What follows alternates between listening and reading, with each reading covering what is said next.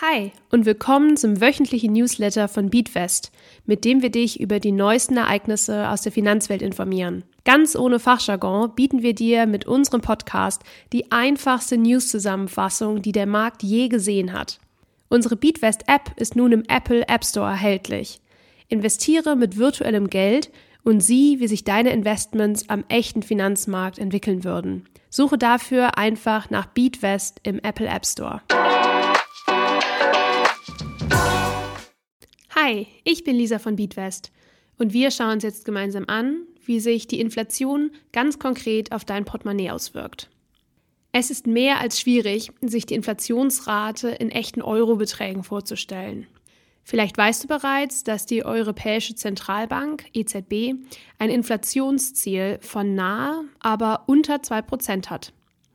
Warum ist das eigentlich so? Dein Gefühl sagt dir jetzt vielleicht, dass eine Inflationsrate von 0% doch am erstrebenswertesten sein müsste. Dann bliebe alles so, wie es wäre und wir hätten uns das Problem vom Hals geschafft.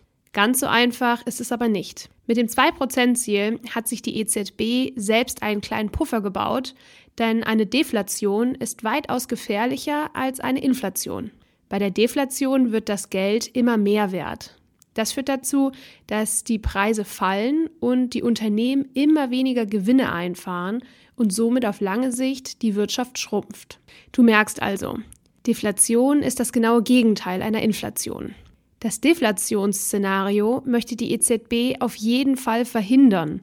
Und dies ist der Grund, warum die Inflationsrate mit 2% eher leicht in Richtung Inflation zeigt. Das Inflationsziel der EZB ist übrigens symmetrisch. Damit ist gemeint, dass eine positive Abweichung genauso ungern gesehen wird wie eine negative Abweichung.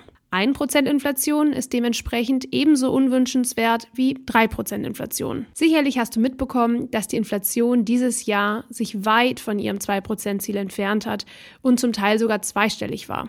Ein großer Auslöser hiervon war der Ukraine-Krieg der Lieferketten unterbrochen und für ein Chaos am Energiemarkt gesorgt hat.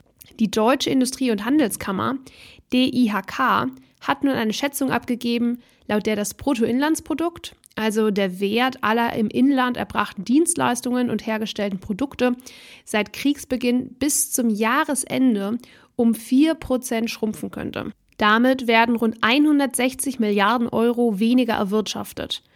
Umgerechnet etwa 2000 Euro pro Kopf, gibt der Präsident des DIHK an. Die Inflationsrate ist ein sehr abstrakter Wert und wir können uns nur sehr schwer die daraus resultierenden Folgen vorstellen.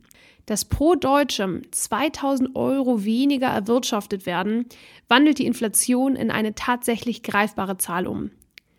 Die fehlenden 160 Milliarden Euro sind die Auswirkung der gestiegenen Energiepreise. Vielleicht ist dir in den vergangenen Wochen aufgefallen, dass nun immer mehr Banken mit Zinsen aufs Tagesgeld oder Festgeld locken. Oft bewegen wir uns hier im Bereich von 2% jährlichen Zinsen, die auf dich warten. Das ist eine sehr gute Sache für Geld, das du bereits verplant hast und in absehbarer Zeit benötigst, um dir beispielsweise ein neues Auto zu kaufen.